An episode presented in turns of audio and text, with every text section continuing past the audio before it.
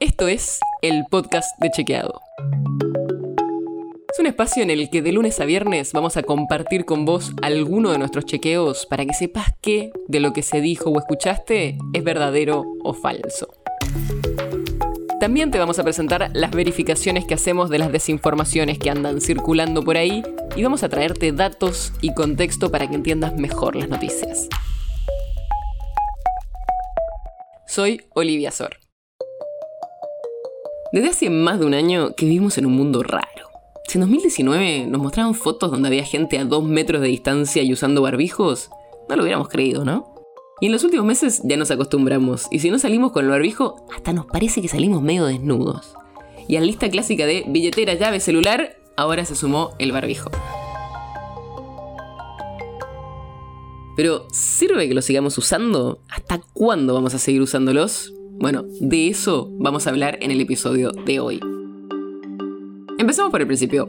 ¿Funcionan los barbijos? La respuesta es que sí y cada vez tenemos más y mejor evidencia a favor de su uso. Al principio de la pandemia había algunos estudios de laboratorio que mostraban la importancia de usarlo, pero cada vez tenemos más análisis en el mundo real.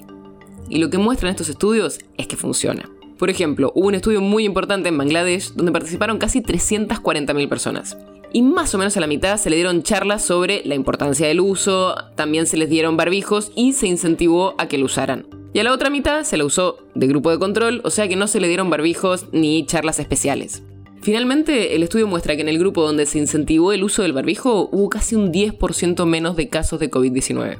Ese estudio es bastante nuevo y todavía no fue publicado en ninguna revista científica reconocida, pero es uno de los tantos que demuestran por qué sirve usar barbijos. Y además hay algo muy importante. Los barbijos no solo me protegen a mí, sino también a las personas con las que tengo contacto. Así que al usarlo me estoy cuidando yo, pero también estoy cuidando a los demás. Y por eso es tan importante seguir usándolo mientras el virus siga circulando a pesar de estar ya vacunados. ¿Y qué barbijo usar? Al principio de la pandemia, por falta de insumos, se recomendaba usar tapabocas casero. Pero se sabe que los barbijos quirúrgicos o de alto filtrado como la mascarilla N95 son los más efectivos. Pero lo más importante es que el mejor barbijo es el que se usa y de la manera correcta. Si es incómodo y te lo terminas bajando o sacando, no sirve de nada tener un buen barbijo. No basta con ponerse un barbijo en la pera, usarlo de sombrero. Tiene que estar bien ajustado y tapar tanto la boca como la nariz. Y para el final dejamos una pregunta para la que nadie tiene muchas certezas.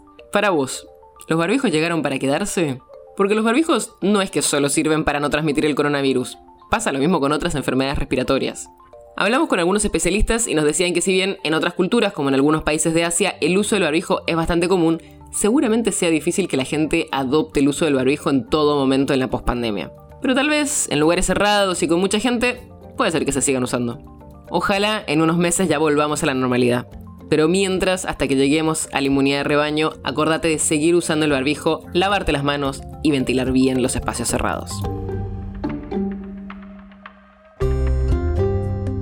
El podcast de Chequeado es un podcast original de Chequeado, producido en colaboración con Posta. Si tienes una idea, un tema del que te gustaría que hablemos en un próximo episodio, escríbenos a podcast.chequeado.com. Y si te gustó este episodio, seguinos en Spotify o en tu app de podcast favorita y recomendanos a tus amigos. Soy Olivia Sor. Hasta mañana.